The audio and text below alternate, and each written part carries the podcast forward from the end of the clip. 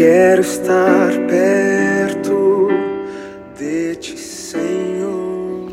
Olá, queridos, graça e paz, que o Senhor abençoe seu dia, que você possa estar com esse mesmo sentimento, esse desejo de estar mais e mais perto do Senhor. Amém? Porque Ele é vida, né? E onde nós estiver, onde Ele estiver, se nós estivermos juntos, então teremos vida e vida com abundância, como disse o Senhor Jesus Cristo. Gostaria de estar meditando o capítulo 14 de Mateus, dos versículos 1 ao 14, que diz o seguinte: Naquele tempo, Herodes, o tetrarca, ouvindo acerca da fama de Jesus, disse aos seus criados: Este é João Batista. Ele ressuscitou dentre os mortos e por isso essas maravilhas operam nele. Herodes tinha prendido João, o, o maniatado e encerrado no cárcere por causa de Herodias, mulher de seu irmão Filipe, porque João Batista lhe dissera: Não te é lícito possuí-la. Querendo matá-lo, temia, no entanto, o povo porque o tinham como profeta. Mas festejando-se, porém, o dia natalício de Herodes, a filha de Herodias dançou diante dele e agradou a Herodes, pelo que ele prometeu com juramento dar-lhe tudo ou qualquer coisa o que ela pedisse. E ela, instruída previamente por sua mãe, disse: Dá-me aqui num prato a cabeça de João Batista. O rei afligiu-se mas por causa do juramento e dos que estavam com ele, ordenou que se lhe desse. Assim, mandou degolar João no cárcere. E a cabeça dele foi trazida num prato e entregue à menina, que a levou à sua mãe. Então vieram os discípulos de João, levaram o corpo e o sepultaram, depois o anunciaram a Jesus. Né? Até aqui no momento, aliás, na verdade, o 13 e 14, né? Ouvindo isto, Jesus retirou-se dali num barco para um lugar deserto e, afastado, ao saber disto, o povo seguiu a pé desde as cidades. E Jesus, saindo, viu uma grande multidão e, possuído de íntima compaixão para ele, para com esta multidão, curou seus enfermos. Amém? Vamos orar? Pai, mais uma vez, nós te louvamos e te agradecemos, Pai, porque o Senhor é soberano. E o Senhor, Pai, está no controle de tudo e todas as coisas, mesmo quando tudo parece fora de controle. Nós te louvamos, Pai, pela tua infinita sabedoria, nós te louvamos, Pai, pela tua onisciência, pela tua onipresença, pela tua onipotência, pelo teu amor, Pai. Por isso podemos, Senhor, confiar e descansar em Ti, não importa a situação.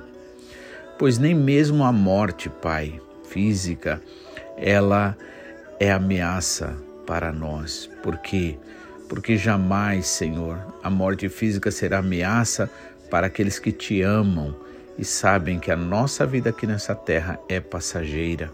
Portanto, Pai, que nós possamos nos concentrar naquilo que verdadeiramente nos interessa e interessa ao Senhor, Pai, enquanto vivermos aqui nessa terra, Pai. Pois, sendo todas as coisas passageiras. O que nos importa mesmo, Pai, é aproveitar esse período da existência nossa, Pai, e nós realmente louvarmos a Ti, Pai. Seja em palavras, seja em atitude, a gente provar o contrário daquilo que o teu inimigo, Pai, tanto que se opôs contra ti e contra nós, quis que, Senhor, fosse do jeito dele.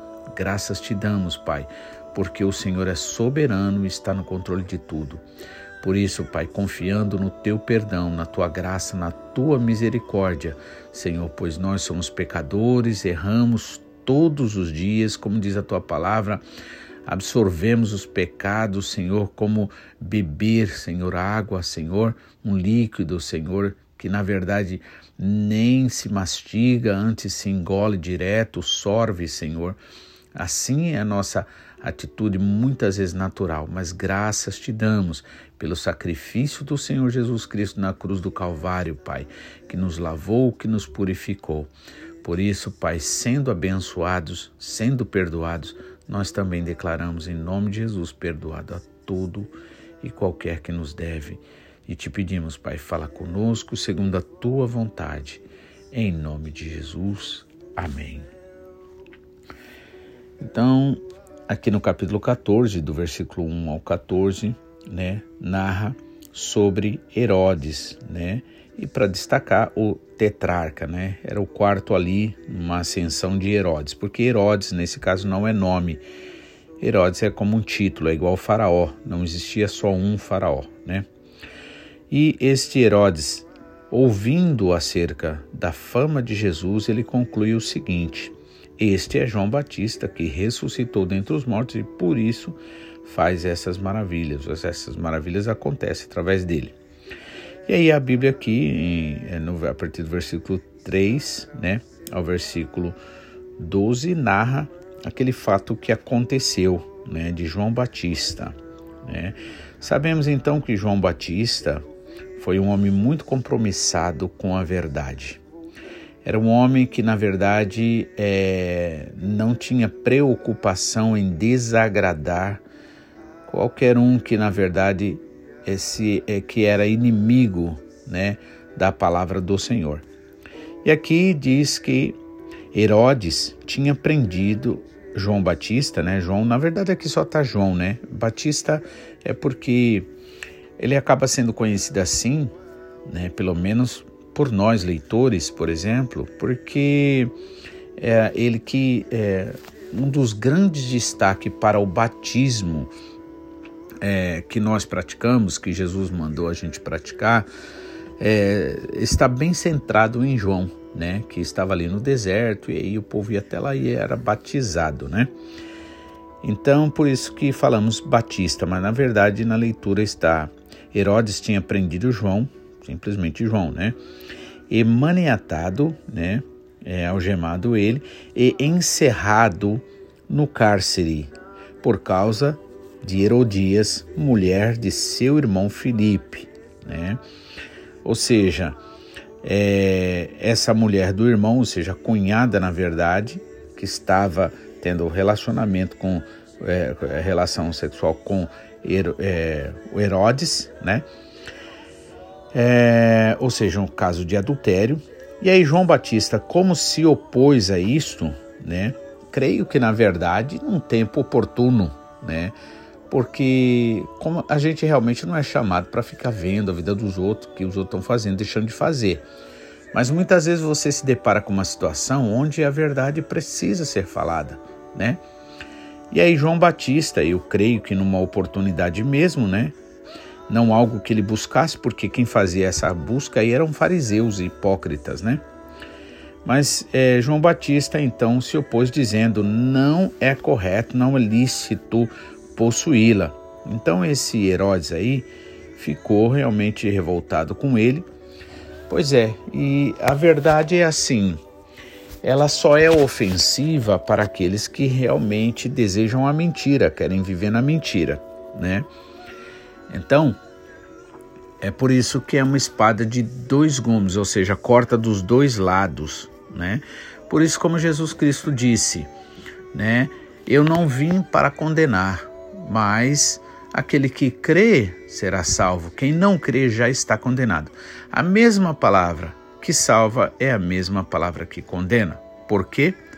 Por, pela rejeição das pessoas. Né? Então não é porque a palavra é ruim, não é porque a palavra é mal. Muito pelo contrário, a palavra é 100% boa, verdadeira, maravilhosa, salvífica. No entanto, a rejeição para este bem é abrir-se para o mal, é se entregar para o mal. Por isso não existem mais que dois caminhos, né?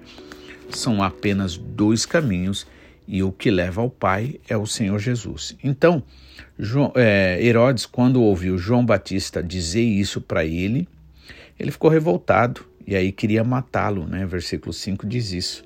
Mas ele temia o povo, né? Porque o povo tinha é, tinha João, João, João Batista, né? Como profeta. Então o povo aceitava ele. João Batista, ele era um líder bastante firme, era um líder onde passava segurança mesmo para os seus ouvintes, né? Então, e ele fala com muita ousadia, né? E uma das coisas que nos dá ousadia ou autoridade é a verdade, né? Porque a mentira deixa a pessoa insegura, né? A mentira deixa a pessoa é, fraca, né? Mas a verdade fortalece, né? A verdade é, capacita você a olhar nos olhos da pessoa ou aquele que estiver falando a verdade para você olha nos seus olhos.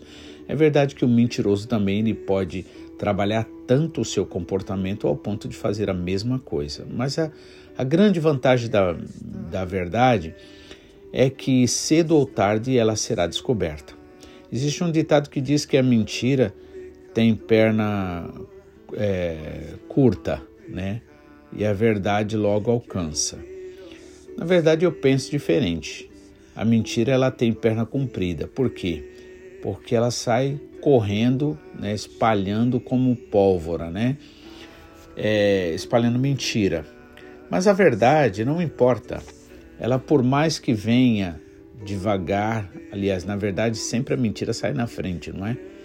Foi assim, por exemplo, nós temos o Antigo Testamento, onde a prefiguração de um Deus que a gente acaba tendo é um Deus carrasco, é um Deus insensível e muitas vezes até mesmo um Deus injusto. E o que, que é isso? É mentira do inimigo. Né? Então, nós precisamos entender né, que no Antigo Testamento Deus realmente ele agia como juiz, como nosso pastor Takama sempre nos explica. Né? Portanto, ele estava preso à função de juiz, querendo ou não. Embora ele abençoava, né?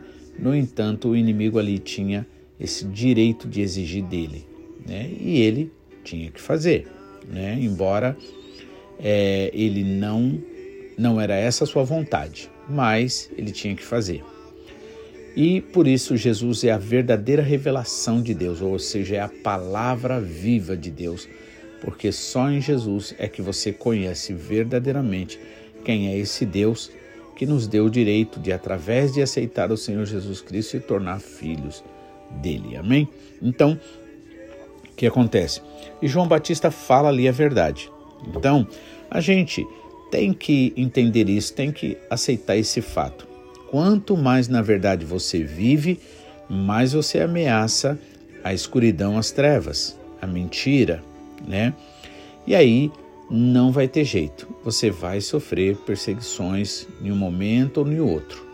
Não adianta muitas vezes a gente querer achar que é, adoçar tanto, vamos dizer assim, o evangelho ao ponto de ele perder a sua essência. O forte do evangelho está na verdade, na verdade que é inegociável, na verdade que não tem como ficar mudando, né? Então João Batista era assim. E aí ele falou para esse Herodes aí que não era justo ele ficar tendo relação com a sua cunhada. Então é, ele quis matá-lo, né? E no entanto o povo tinha ele como profeta, né? Se por um lado os, os falsos, os escribas, os fariseus, os governantes, como Herodes, rejeitavam a, a palavra de João Batista, né? Mas o povo mais simples, por isso que Jesus falou: graças te dou, ó Pai, que não revelasse essas coisas aos grandes sábios, né? Mas aos pequeninos. Ou seja, quem é pequenino para Deus? É aquele que é como uma criança, que tem esse amor, que recebe o melhor, que busca o melhor, né? E aí ele então mandou é, prendê-lo, aí algemou ele ali e tal né? E fez, só que na, quando foi aconteceu uma festa do aniversário de Herodes, então a filha de Herodias, que, né, mulher do irmão, ou seja, cunhado deste deste Herodes, o tetrarca, é, instruiu a filha, né, quer dizer, o, o, rei vai lá, abre a boca, faz um juramento, olha, eu vou te dar tudo, qualquer coisa que você pedir para mim, eu te dou. E a mãe maliciosa, né, já né, com as suas intenções malignas, ela instrui a, a filha, né, que também já é, persegue o caminho da, da maldade, da malignidade, né, da perversão. Né? Não sabemos que idade essa filha tinha, no entanto, deveria ser já uma jovem, né, possivelmente. E aí é, a mãe vai e diz isso para ela e ela aceita, né? Ou pelo menos faz o que a mãe diz.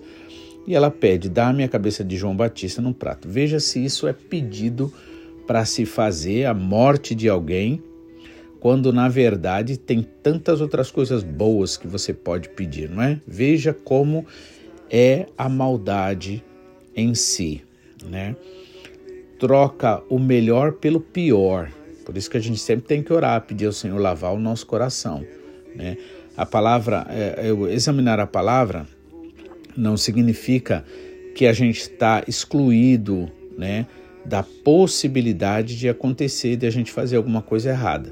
Na verdade, a palavra vem como água para nos lavar sempre. Você sabe, você precisa tomar banho todos os dias, não é verdade?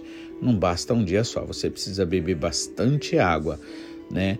Não basta ontem ter bebido água e não beber água a semana inteira. Então é preciso todos os dias, amém? Então, assim também é a palavra de Deus, é para nos preservar, para nos livrar da tentação e do mal. Então, é, é, a gente vê claramente a maldade tanto nessa mãe quanto a insensibilidade ou maldade também na filha, que vai e atende ao pedido da mãe. Né? Só que, é, então, depois que o versículo 10 diz assim: Aliás, o 9 diz que o rei afligiu-se, ou seja, no fundo, no fundo, ele não gostou do que João Batista falou, mas ainda é, não era tanto assim. Ele quis até matá-lo, né? Então é um sentimento muitas vezes comum no ser humano no momento de raiva, mas é, no versículo 9 aqui, quando diz que ele se afligiu, então, né? significa que ele não queria matar João Batista, eu acredito, por 100%, por exemplo. Talvez passou, né? Já que eh, João Batista já estava preso mesmo, no cárcere ali, sozinho, então não teria maiores problemas para ele, né? Segundo o entendimento deles. Ele se aflige, mas por causa do juramento e dos que estavam com ele, mais um motivo da gente aprender, ter que tomar muito cuidado com o que a gente fala, com o que a gente promete, porque Jesus deixou bem claro que não é para fazer juramento, mas se tiver que fazer alguma coisa, então faça. Né? Claro que o bem, né? Então seja o teu sim sim, o teu não não. O que passa disso é de procedência maligna. E aí ele mesmo assim teve que cumprir a promessa dele.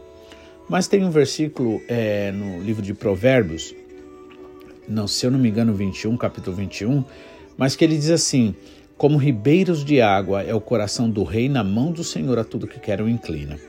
Na verdade, ainda que a morte de João Batista tenha sido executada e dessa forma especificamente, não por vontade de Deus, né, diretamente, porque muita coisa, na verdade, não é vontade de Deus, é permissão de Deus. Mas que uma coisa é certa, a Bíblia diz, Salmo 139 diz que Todos os nossos dias foram contados no livro do Senhor, toda a nossa vida, antes da gente ter existido. Então, na verdade, como sempre dizia minha mãe, a morte só quer desculpa. Então, uma hora morreu disso, outra hora morreu daquilo, mas morreu porque chegou o dia, né? Então, era a, foi, João Batista foi um homem que pode falar, podia falar como é, é, Paulo disse: combati o bom combate, é, acabei a carreira, fui até o fim, né? E guardei a fé. Amém? Isto é o que nos importa. Por isso vale a pena a gente ouvir a palavra, orar em cima da palavra, persistir, se cair, levanta, continua andando, porque aqueles que chegarem até o fim, disse Jesus, será salvo. E aí, é, mas fizeram essa judiação, e assim ele teve que fazer isso, né? Versículo 10 diz: Assim mandou degolar a João no cárcere, e a cabeça dele foi trazida num prato entregue à menina, né? Diz menina aqui, mas eu não sei até que idade seria, que levou a sua mãe. Ou seja, né? uma pessoa já vivendo, recebendo uma influência tão maligna. Então vieram os discípulos de João, levaram o corpo né, e o sepultaram, e depois disso anunciaram a Jesus. Né? Ouvindo Jesus isso, retirou-se dali num barco para um lugar deserto afastado. Jesus deveria estar realmente bastante deprimido neste momento, muito triste, né? Afinal de contas, ele deixou toda a sua glória lá no céu, deixou toda a sua todo o seu poder, né?